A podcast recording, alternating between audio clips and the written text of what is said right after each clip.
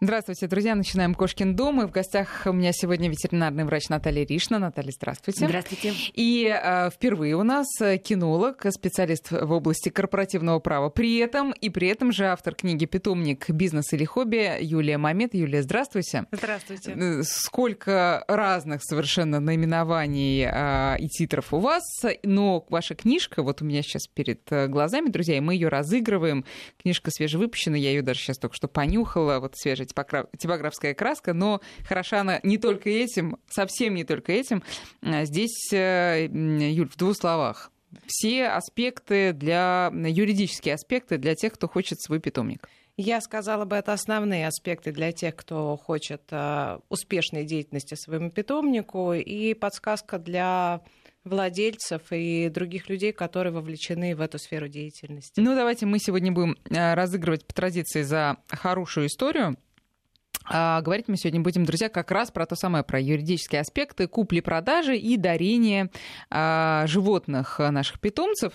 5533 для ваших смс-сообщений, 903-170-6363 WhatsApp и Viber. И вот Юль даже согласна подписать книжку, когда будет известно имя а, нового его хозяина. Значит, а, что, собственно, наш, нас побудило об этой теме поговорить? Ну, просто то, что часто действительно возникают конфликты, когда мы Э, пытаемся купить э, животное, реже, наверное, когда мы пытаемся продать, хотя наверняка и там тоже есть э, всякие проблемы. Часто покупатели сталкиваются с тем, что что-то идет не так. Например, продали животное, оно заболело, а, хотя заводчик уверял, что все в порядке, или же там что-то не то с ценой и так далее. Вот, кстати, Юля, какие самые частые проблемы? А с моей точки зрения, одна из самых частых проблем, и она, может быть, даже не связана с тем, что животное заболело, а в том, что покупка животного — это эмоциональный шаг. И когда покупатель приходит к заводчику, то меньше всего обращают внимание на формальности. Эм, формальности вылезают тогда, когда начинаются проблемы. А когда это не было оговорено между сторонами, проблема вылезает в конфликт. Поэтому вот это самая большая проблема. Если говорить о Градация проблем, да. Первая, самая частая, животное заболело. А вторая проблема, ну, она скорее более специализированная. Животное не соответствует тому классу животного, которое приобретали, да, то есть это имеется в виду выставочное животное или племенное животное. Ну вот, наверное, это два блока проблем, которые чаще всего возникают. Наташа, вот к вам вопрос. Часто ли, а, вообще, может, процентов, в процентах даже скажете, владельцы именно заточены на то, что они покупают животное как некая вот такая выставочная перспектива. А, потому что, я не знаю, для меня, например, ну, купить животное — это купить друга, ну, годится на выставку, прекрасно. Но не годится, буду тебя любить как, э, не знаю, как родного ребенка, э, неважно, какие у тебя, какая у тебя будет карьера, ты же мой там сын или дочка. Вот что скажете? Нет, конечно, у меня огромный опыт в этом плане, и я могу сказать, что нет, это действительно подтвердить Юлины слова, что это эмоциональная а, покупка. Человек покупает, э, потому что преследует какие-то определенные цели, но а, для того, чтобы выставлять на выставку или получать потомство, как правило, это приходит уже намного позже, тогда, когда начинаются первые траты, или тогда, когда человек выходит на улицу и сравнивает свою собаку с другими, ему кажется, что нет, его собака самая лучшая, и тогда уже, а еще если он сходил на выставку и там получил какую-то медальку, конечно же нет, приобретают животных эмоционально, а амбиции приходят чуть позже. Mm. Хотя я вот читала историю, э, ну, в блогах э, купили собаку, ее, естественно, заводчица расхвалила со всех сторон, потом выяснилось, что собака больна, и э, владельцы пишут, что узнав это, уже побывав у ветеринара, она просто рыдала в голос, понимая, что собака не будет участвовать в выставках. Ну, мне, не знаю, как-то вот для меня это немножко странно. Ну, не будет, ну и, ну и не надо. А кто рыдает в голос, заводчик? Нет, или э, прям... владелица, которая узнала, что ее обманули, ну, и я собака... думаю, что тут другие эмоции. Тут эмоции, что собака, действительно, что они рассчитывали на то, что собака, ну, к примеру, будет Мерседесом, а оказалось, ну, не знаю, там... ВАЗ 2109, да. Да, да, я думаю, что здесь эмоции еще, ну, с какими-то надеждами неоправданными, потому что выставки — это огромные и физические физически и ну, физический труд и материальные затраты. Выставка это не только амбиции, это иногда и наоборот неудовлетворенные амбиции. То есть не только а, положительные эмоции от первого места, но и отрицательные от того, что собака а, плохо показалась или выиграла собака конкурент. Угу.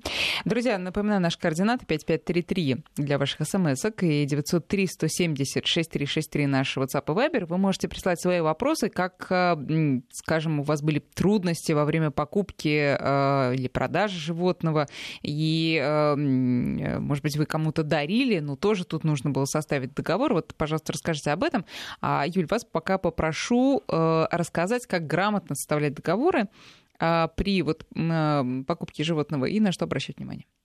А, самое грамотное в составлении договора – это описание всех тех договоренностей, к которым стороны пришли. А, я рекомендую всегда заключать договор в письменной форме. Хотя законодательство, конечно, допускает в некоторых случаях заключение договора в устной форме. Ну, например, между физическими лицами договор на сумму меньше 10 тысяч рублей, если другое не предусмотрено, может быть заключен в устной форме. Устная форма опасна тем, что стороны не прописали договоренности и доказать потом, что каждая из сторон имела в виду, довольно сложно. Поэтому я всегда рекомендую составлять э, документ, подписывать его, э, согласовывать все положения, к которым стороны пришли. Если мы говорим о договоре купли-продажи, законодательство говорит нам о том, что обязательно указать наименование и количество товара. Да, к сожалению, животное в понимании законодательства это товар, это имущество, это вещь. Есть некоторые особенности, но их немного. А, поэтому та степень, до которой вы описываете животное, должна удовлетворять вашим желаниям. Если вы хотите какого-то определенного щенка или котенка приобрести, описывайте досконально. Клеймо, если животное породистое, маму, папу, дата рождения, окрас, все отметинки, да, для того, чтобы вы получили ровно то животное, о котором вы мечтаете. Если вы хотите просто животное из определенного помета, этого тоже будет достаточно. Если мы говорим о договоре дарения, то... Извините, тут да. Э, момент. Я покупаю животное и указываю в договоре конкретное животное, или мы, скажем, заводчик мне предоставляет какой-то типичный договор, говорит, что я представляю там щенка породы такой-то или э, котенка, да, и, э, собственно, а потом уже мы выбираем, ну уж кого выбрали. И... Нет, нет. Это зависит нет. от ваших договоренностей. Вот на самом деле это зависит от ваших договоренностей. Если вы хотите купить же просто собаку а, определенной породы у определенного заводчика, заводчика в количестве одной штуки, в принципе, этого будет достаточно. Более того, То есть бывают и такие договоры. Да, более того, законодательство нам а, дозволяет а, заключить тот договор на тот товар, да, опять же, вот здесь мы применяем, на то животное, которое появится в будущем. Не обязательно это животное уже имеется у заводчика. Mm. Поэтому здесь вопрос договоренности. Если вы хотите просто собаку в количестве одной штуки от определенного заводчика, вы таким образом составляете договор. Если вы хотите определенное животное, вы описываете его а досконально. стоит ли заключать вот такие договоры вслепую, особенно на еще нерожденных собак? Это только если ты сто процентов доверяешь заводчику, да? Но это не только доверяешь. Просто дело в том, что, ну, как ветеринарный врач, я могу сказать, что если ты заказываешь, а, допустим, ну, рыжую с белым с белой грудкой девочку, а помет рождается э, черные Без, мальчики. Да. Нет, черные мальчики. Угу. Поэтому, конечно, и так как мы говорим, что покупка эмоциональная, э, у нас люди не готовы ждать щенка ну, в отличие от Европы, да, у нас люди, как правило, большее количество едут и покупают. И как раз с этим проблема, то, что э, едут в зоомагазин, где представлены не лучшие животные и не всегда э, своевременно социализированные и не лучшие представители породы. А, приехали они за э, покупкой холодильника или новой мебели, проходили мимо витрины в магазине и купили щенка. Вот это я встречала очень часто. А, и, конечно же, тогда ну, они в голове имели в виду девочку, а приобрели мальчика, и потом сталкиваются с проблемами. И, конечно, э, хотелось бы такого идеального идеального случая, как э, рассказывает Юля, чтобы э, люди подходили осознанно, изучали про породу, изучали про э, историю породы, характеристики, предназначения. И, естественно, проговаривали и цену они сопоставляли. Берут они щенка ПЭТ, домашнего любимца, берут они щенка, с которым они хотят участвовать в племенном разведении, или они берут какого-то супер-мега а, щенка, с которым они участвуют и в шоу, и выигрывают, потому что что такое шоу-щенок? Это тоже щенок а, побеждающий, щенок, имеющий право э, участвовать в выставках, или это просто вообще щенок, у которого э, нету никаких дисквалифицирующих пороков. Он действительно является э, ну, хорошим представителем породы, но у него нету шикарных каких-то выдающихся достоинств, чтобы он выигрывал на выставках. Угу. Но То это... есть это все нужно прописывать И это в договоре. тоже надо прописывать. То есть э, класс щенка. Да, да. А, я стою на той позиции, что да, если покупатель принципиален класс животного, то это желательно указать, потому что здесь мы а, затрагиваем вопрос качества животного. А, повышенные обязательства продавца, если на этом настаивает покупатель, должны быть зафиксированы в договоре. Только тогда продавец будет нести ответственность, если что-то пошло не так. Да? Но указание класса не обязательно по законодательству. Опять же, зависит э, от того, что вы хотите. А, а часто ли э, влад... Э, заводчики, точнее говоря, идут на это? Потому что это большой риск. Ну, конечно, ты уверен в своих э, собаках, но не настолько, чтобы написать, что это шоу, как называется? Цена, цена-качество. Во-первых, цена-качество. Во-вторых, а, все-таки, опять же, в договоре можно предусмотреть. Если покупка щенка происходит в том возрасте, когда мы еще не можем говорить о конечном качестве собаки, то возможно говорить механизм, что, там, предположим, если щенок не оправдал ожиданий, да, и определить, каким образом это будет зафиксировано, выявлено, что будет являться достаточным для этого, то, предположим, заводчик возвращает определенную часть стоимости, да, или ничего. То есть эм, договор должен содержать все механизмы, да, там, предположим, а, продается щенок а, шоу-класса.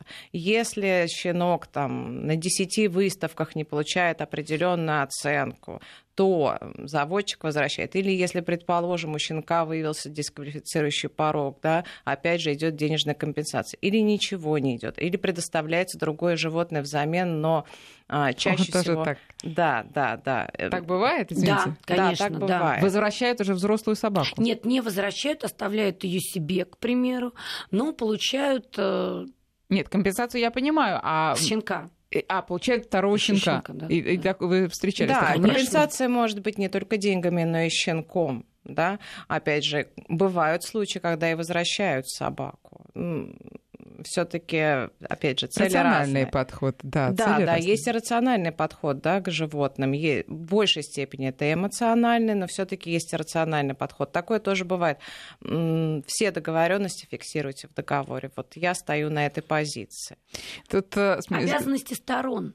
Да, кто да. за что отвечает и, кто и чем что... отвечает. Да, и с чем отвечает.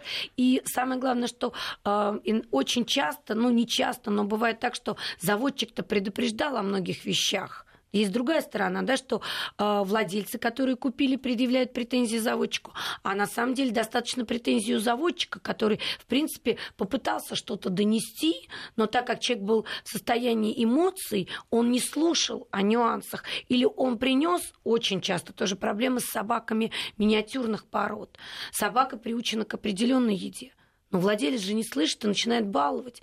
От этого попадает в клинику. И тут начинается вот таких случаев раньше было много, сейчас э, растет грамотность людей, и заводчики тоже уже больше пугают вот этих новоиспеченных владельцев. И поэтому э, побаиваются давать что-то со стола. А так я ну, слышала достаточно таких И тоже... что было? Что у собаки, собаки начинались погибали. а, просто вплоть до такого? Ну да, потому что либо э, длительные промежутки между кормлениями для собак миниатюрных миниатюрных пород, совсем маленьких представителей, это вредно. Либо действительно собака, которая ела сухой корм, а ей вдают вдруг кусочек колбасы или копченой рыбки. Такие случаи были, и, конечно, они, а, ну, просто там не от этого они умирали, а от того, что дальше происходило, что несвоевременное лечение, неправильное лечение. И, ну, либо очень дорого обходилось лечение в клинике, несопоставимо со стоимостью щенка. Щенка купили недорого, а лечение в клинике стоило дорого. Либо действительно летальные случаи тоже такие Хорошо, были. а если э, болезнь э, щенка, выявленная уже э, после покупки, не э, вина владельца, а вина как раз заводчика, ну, например, у него были какие-то паразиты, или еще какие-то заболевания врожденные, которые вот только выявились, и лечение дорогое, можно ли это взвалить на заводчика? А, взвалить можно. Попытаться, по Попытаться, да. Здесь идет вопрос о качестве. А, закон нам говорит о том, что качество животного должно соответствовать договору. Если в договоре ничего не указано, то качество должно соответствовать обычному качеству, пригодному для использования Но этого это очень размыто формулировка. Очень размыто. Поэтому здесь, если возникает спор, опять же, в договор... если вы хотите избежать размытых споров и битвы адвокатов, адвокатов все-таки прописывать в договоре, что подразумевается под качеством. Если говорить просто о домашнем питомце, то, наверное, качеством стоит воспринимать а, хорошее здоровье и пригодную для совместного проживания психику. Ну, наверное, И психику так. тоже. Конечно. Сейчас конечно. про психику поговорим, тут и вопросы есть на эту угу. тему. А вот э, можно, может ли быть такое, что в договоре написано «собака здорова»? Что значит здорово? Опять же, да, что, что значит здорово? Опять, мои рекомендации в договоре прописывают. Собака на момент продажи клинически здорова. Чаще всего подписывается еще и акт приема передачи. И если есть какие-то а, нарекания или замечания по поводу здоровья собаки, все-таки это лучше прописывать. Продавец несет ответственность только за те недостатки, которые появились а, либо по его вине и в его, ну, если мы говорим про заводчика, в его доме. Но покупатель должен должен это доказать. Хорошо, а врожденные заболевания, ну, мы знаем хаски, это эпилепсия, например, как и у ряда других пород, и вдруг вот она вскрылась. Это же не вроде как не проблема заводчика, это наследственное заболевание. А, спорный вопрос. Э, дело в том, что в очень многих породах все-таки существует э, тестирование. И если мы говорим о совсем чистой ситуации с очень ответственным заводчиком, то если в какой-то породе существует серьезная проблема, то животное поголовье тестируется. А наличие тестов может нам говорить о том, что родители чистые, предположим, угу. да, по болезни. И если вдруг у щенка появилась, ну, наверное, все-таки в суде доказать, что это вина заводчика, будет крайне сложно. Я бы сказала так, если мы говорим о врожденных заболеваниях, нужно смотреть, какое конкретное, а, насколько здесь есть вина заводчика, предупредил, не предупредил, и какая вероятность возникновения. Все-таки это вопрос будет суда и битва адвоката. А теперь по поводу э, психики собаки. Да. Вот вопрос очень э, мне понравился. Если мне подарили собаку, а она ко мне относится холодно и неуважительно, что мне делать? Если подарили это, э, у нас потом будет угу. тема про подарки. А про покупку, если мы купили собаку, которая совершенно Э, не подходит мне по характеру, с которой не могу ужиться, что мне, то есть это тоже повод для выставления Нет. претензий? Это повод Нет. почитать книги, да. вызвать дрессировщика и понять, что ты делаешь не так. Конечно же нет. Или изначально, опять-таки, я здесь полностью перекладываю, ну вот если о таких эпитетах э, говорит владелец и о таких проблемах, э, он должен был читать, какую породу он приобретает. Если он приобретал лабрадора, который целует всех, он не должен охранять. Если он приобретал чау-чау или сибуину, которая, ну вот... Это понятно. Эмоциями... А если собака белая ворона в своей породе, если лабрадор агрессивный, не знаю, бывает ли такое, мне не, не встречался. Бывает. Вот. А, а, опять же, это, это кот в мешке. Ну, э, собака должна Сейчас я не про Украину, потому что это, это словосочетание сейчас в основном применяется к одному из кандидатов а на украинских выборах. Нет, это просто кот в мешке. А, объясняю да. Э, тогда, что, конечно, собака должна отвечать породным признакам и характеристики ну, по, по, как сказать, характер, это тоже все-таки часть породных характеристик. Вот, поэтому если это лабрадор, который агрессивный, а человек... Который оказался волком в овечьей шкуре? Да, то все-таки, конечно, можно тоже попробовать предъявить какие-то, если это не было спровоцировано а, ну, какими-то ситуациями, которые а, Опять же, не докажешь, да? Так, доказать это, можно. это тяжело доказать, но доказать можно. И вот в моей практике все-таки агрессивных от рождения э, животных не так много, особенно если мы говорим о породном разведении, потому что, а, если я не ошибаюсь, э, все стандарты пород э, не допускают агрессивность к человеку. Насколько я понимаю, ни, да, ни один стандарт агрессивность не допускает. За агрессию идет дисквалификация. дисквалификация. Вот так даже. Да. А, но тут, э, понимаете, тоже такой э, момент, что ты получаешь щенка, он резвый, активный, он агрессию вот в том пугающем смысле, естественно, проявить в, своей, в своем возрасте пока не может. И ты это списываешь на там, его шалости. А когда дело так до вот дела именно. доходит, тебе говорят, ну, слушай, ты их самого так воспитал. Конечно, и доказать уже невозможно. Это работа заводчика. Опять же, да, в момент покупки а, Здесь все-таки, да, конечно, животное это товар имущество, но это живое существо, которое имеет набор своих э, качеств, характер. Э, заводчик в идеале все-таки должен быть на связи с хозяином. И особенно если это неопытный хозяин, конечно, заводчик должен направлять и, возможно, вдолбить хозяина, что животное требует воспитания да, э, вот то, та агрессия, о которой вы говорите, скорее это недостаток воспитания. Угу. Об этом надо разговаривать, э, надо образовывать э, хозяев, заводчиков, заводчиков, да, а, и тогда этой проблемы будет меньше. Бывает ли, что продают собак-заводчики без всяких договоров? Бывает, очень часто. Зачастую это так. Опять хорошую собаку, Хочу... не, не брак, а да, а именно да. хорошую собаку. Вы знаете, этот, э, я хотела бы определиться в дефинициях, да, поговорить о термине. А если сделка произошла, то есть собака продана, договор-то был заключен, он заключен в устной форме, угу. да, то есть договор это самая частая ошибка, говорит, я договор не заключал. Нет, вы заключили договор, но договор в устной форме, и доказать ваши договоренности будет крайне сложно, потому что что вы не зафиксировали их. Здесь может э, работать переписка, если она была, если возникнет спор, но договор суд, был. Суд может учесть ее. Переписку, да, если будет доказано, что переписка исходила именно от этих сторон. А это крайне сложно. Сложно доказать? Почему? Ну, конечно, можно сказать, а это не я написал письмо, это вот мой сын пошалил, подошел к компьютеру и вам написал. Угу. Доказать это крайне сложно. Я начну фантазировать. В принципе, можно провести экспертизу, да, на стилистику речи. То есть доказать О, можно, но сложно. Да, история, да, да. Это дорого, долго и, возможно, не стоит э, того. того. Да. А то, что не подписывают договоры, да, к сожалению, часто распространенная практика. Почему? Наташ, почему? Ну, людям не хочется, опять-таки, а, мы... Заморачиваться. Ну, вот мы сейчас как раз этим и занимались. То есть мы, у нас была а, вот в прошлые выходные научно-образовательная конференция для заводчиков. А, мы специально с Юлей, ну, как бы разработали концепции, выпустили книгу.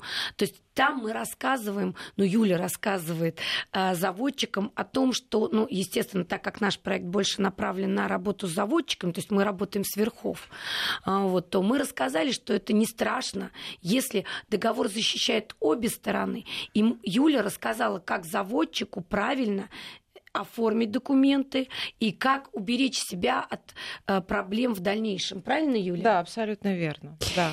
Друзья, мы сейчас сделаем перерыв на новости, э, потом вернемся к разговору. Я напоминаю, мы сегодня говорим о юридических аспектах э, купли и продажи, а потом будем говорить еще и про дарение животных. Э, мы приглашаем и вас тоже к разговору. Вы можете задавать свои вопросы нашим гостям. 5533 для ваших смс и 8903 170 6363 WhatsApp и Viber. В гостях у нас, напоминаю, Наталья Ришина, ветеринарный врач, и Юлия Мамед, кинолог, специалист в области корпоративного права и автор книги «Питомник. Бизнес или хобби», которую мы сегодня, собственно, и разыгрываем.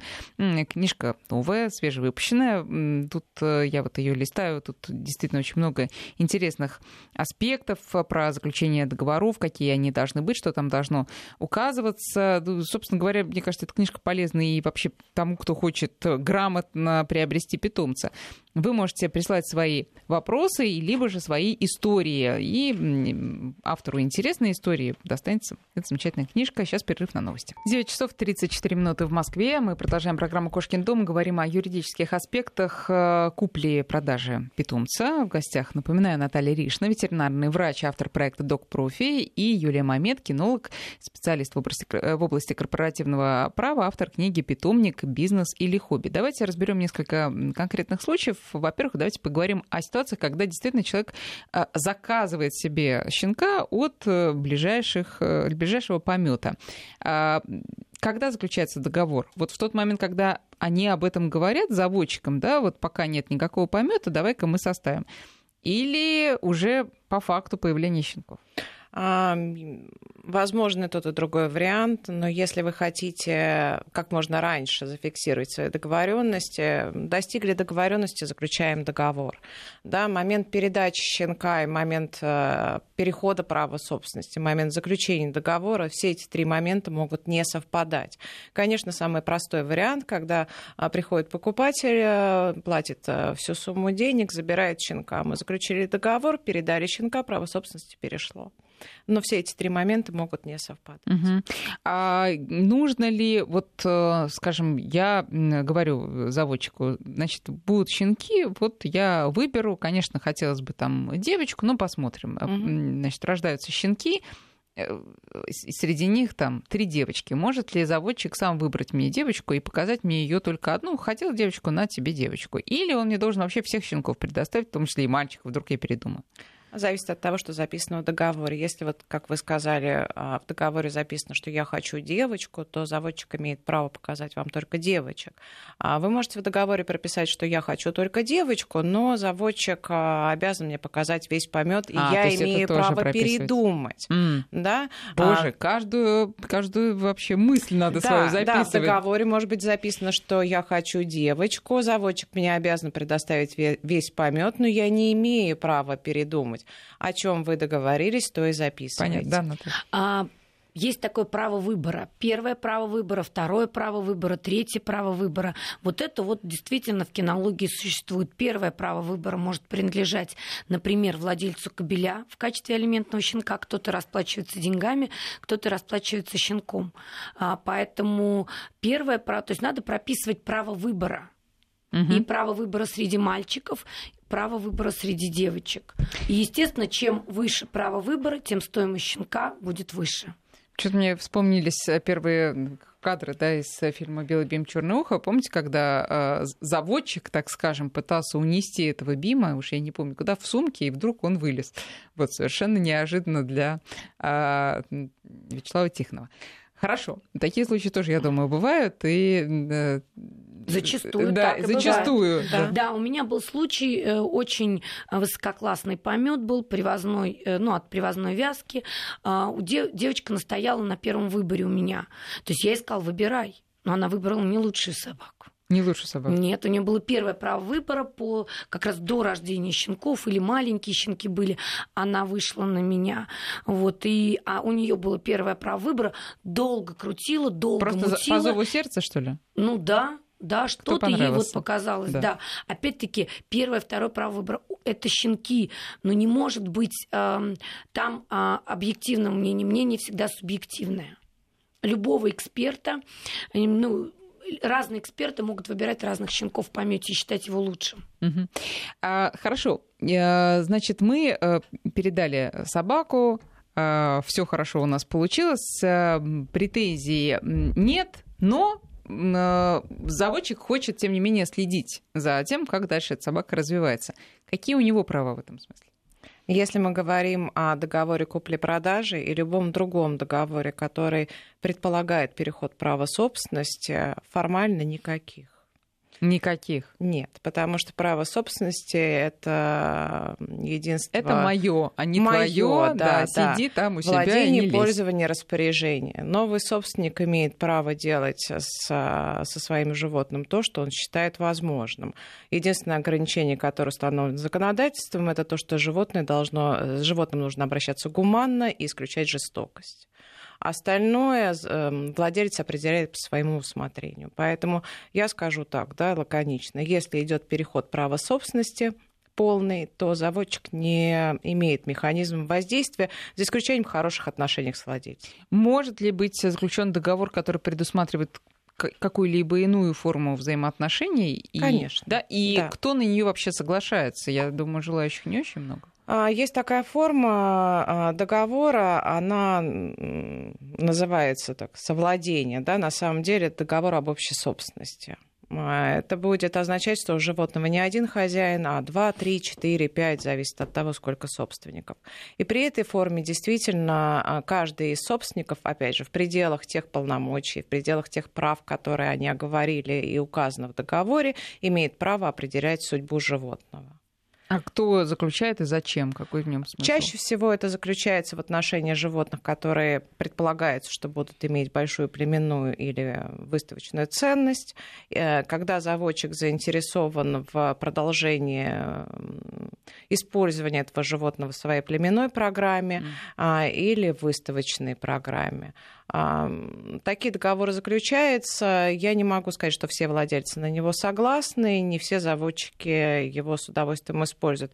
Но это распространенный Я думаю, договор. это больше договор доброй воли, когда действительно хорошие отношения, когда люди друг в друге уверены. А, я бы сказала так, хороший договор — это основа хороших отношений, потому что любые хорошие отношения при возникновении проблем а, становятся плохими отношениями. Вот. А если есть договор, и там прописаны все механизмы, как а, спор или конфликт разрешать, то отношения остаются хорошими. Если отношения, тем не менее, портятся, а у нас есть договор именно о совладении, то э, заводчик, например, он может без вопросов забрать этого щенка, поскольку Нет. он и его тоже. Нет, опять же, в договоре должно быть определено, где, опять по-хорошему, должно быть определено, где проживает щенок. А, и кто... Ну, щенок живет у, у владельца, вот, не у заводчика, угу. но при этом владелец его избивает с утра до ночи, например, а заводчик об этом узнает. Здесь немножечко другой вопрос, да, даже если собака находится в собственности у владельца, и мы убираем договор совладения, при э, жестоком обращении с животным есть такое положение законодательства, оно очень редко используется, если вообще используется. А любое лицо, которое узнало о жестоком обращении с животным, и это может повлечь гибель этого животного, может обратиться в суд с требованием о выкупе этого животного. А другое дело, что жестокое обращение, конечно, нужно доказывать. Да?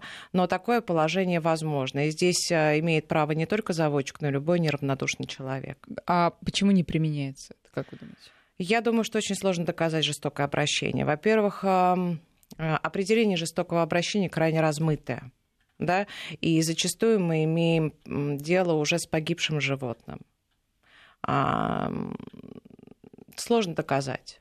Потом, как доказать, что за закрытыми дверьми избивается животное? Животное кричит, э, но владелец может сказать, что вот такая привычка. Я закрыл дверь на кухню, а, мясо режу, да, а он требует, mm-hmm. чтобы дали мясо. А, доказать тяжело. У нас э, жилище неприкосновенно, ворваться никто не может.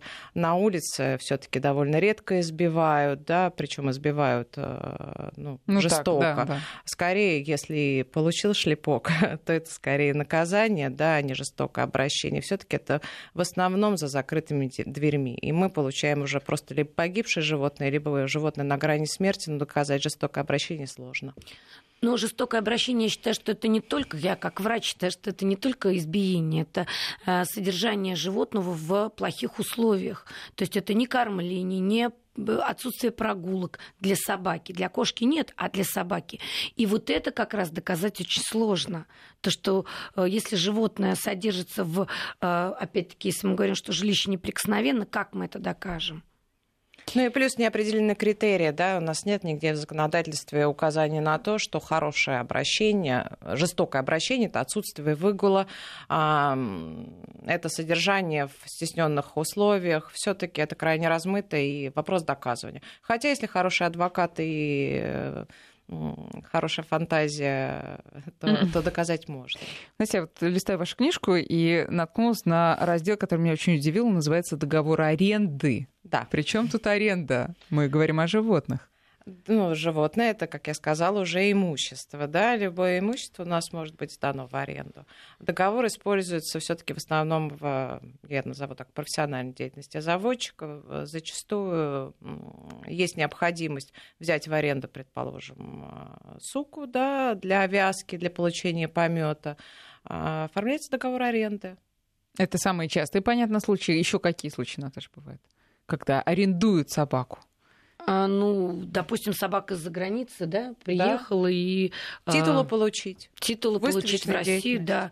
И здесь, ну, как бы для того, чтобы получить потомство от нее. Угу. Ну, тут, э, наверное, очень э, должны быть жестко прописаны все э, условия, да, все обязанности. Вязок, да. количество полученных титулов, в каких условиях должна содержаться собака. Когда говорится о высококачественном производителе, который не путем обмена крови, не путем допустим, а, ну, то есть вторая сторона, которая дает собаку а, для использования, а, не заинтересована ни в получении титулов, ни еще в каких-то условиях, то тогда, конечно, прописываются и условия содержания, и количество вязок, и даже прописываются качество, извините, девочек, которые приходят на вязку, потому что, ну, вот этому производителю не все равно, от какой суки получатся щенки.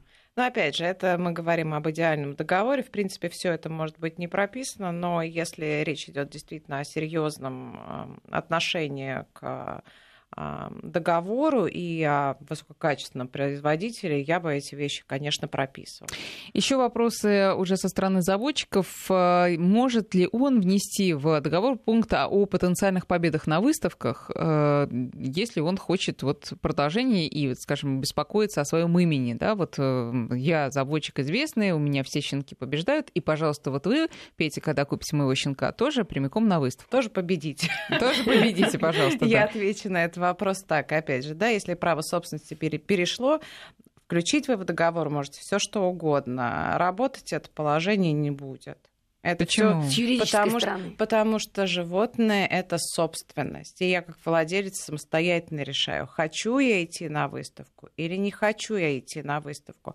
А вопрос победить или не победить, это опять же не столько вопрос ко мне и к животному, хотя, да, конечно, это работа и владельца, и качество экстерьерное щенка, но все-таки это вопрос эксперта, как он решит, а это его субъективное и неоспариваемое мнение. Так что мой ответ так, внести вы можете все что угодно, работать нет, если право собственности уже перешло. А вообще э, щенок шу-класса, вот э, мы говорили уже об этом, все таки с какого возраста, Наташа, начинает становиться ясно, что да или нет? Да, конечно. А, ну, когда э, щенки рождаются, вот тоже очень много часто ситуаций, за щенки только родились, уже выставляют вот этих с закрытыми глазками mm-hmm. щеночков и говорят супер-пупер чемпионы мира. Сейчас меньше, но раньше было очень часто. В полтора месяца в стойке, тоже хвостик, э, э, головку, э, ставят стоечку, тоже опять чемпионы. А, вот на самом деле смена зубов, а, семенники, а, как щенок растет и как меняется, сколько в это вкладывает заводчик не только кормление, содержание, но еще и подготовку к выставке. Поэтому говорить о шоу щенке можно тогда, когда он уже что-то выиграл. То есть это ну, а, 6-9 вот месяцев, да.